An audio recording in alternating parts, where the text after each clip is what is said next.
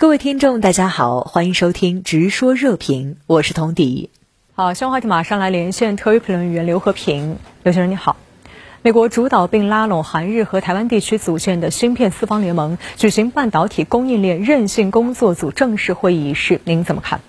其实，关于美日韩和台湾地区组建旨在排挤中国大陆的芯片四方联盟这件事情，拜登政府是一上任就在推动的。但最终的结果却是只闻楼梯响，不见人下来，也就是只见美国在嚷嚷，却不见有实质性的动作。这背后的原因并不是卡在日本和台湾方面身上，这两方啊一直在积极响应美国的号召，而是卡在韩国身上。韩国一是因为在半岛问题上有求于中国，不敢跟中国撕破脸；二是因为韩国不想在芯片出口上失去中国这个庞大的市场。那么这次会议的召开，这不仅意味着嚷嚷多时的芯片四方联盟终于正式落地与启动了，而且意味着经不住拜登政府的威胁与利诱，韩国的态度终于发生了微妙的变化。嗯，那对于这次芯片四方联盟首次正式会议所讨论的主题，您作何评论呢？司马昭之心，路人皆知，全世界都知道美国组建芯片四方联盟的目的。就是为了跟中国打一场高科技战，把中国排挤在他们的供应链体系之外。然而这次会议却是压根就没有提到中国，更没有探讨对华芯片出口管制，而仅仅是探讨了如何确保四方内部芯片供应链的稳定的问题，甚至是为了避免在一中问题上刺激中国大陆，会议还交由一个半官方机构——美国在台协会来承办。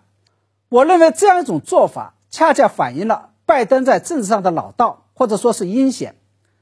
他在处理任何存在内部分歧问题的时候，都喜欢把真正的目的先隐藏起来，先从最外围，也就是大家都能够接受和认可的共识来做起，然后再一步步图穷匕现。比如在印太战略上，为了顾及印度的忧虑，就先从构建印太经济框架来做起。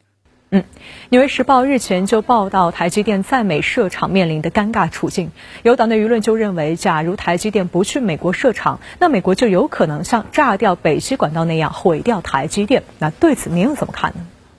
我认为这个说法很耸人听闻，但在逻辑推理上似乎是站不住脚的。首先，北溪管道究竟是谁炸的？当前各方都没有实质性的证据。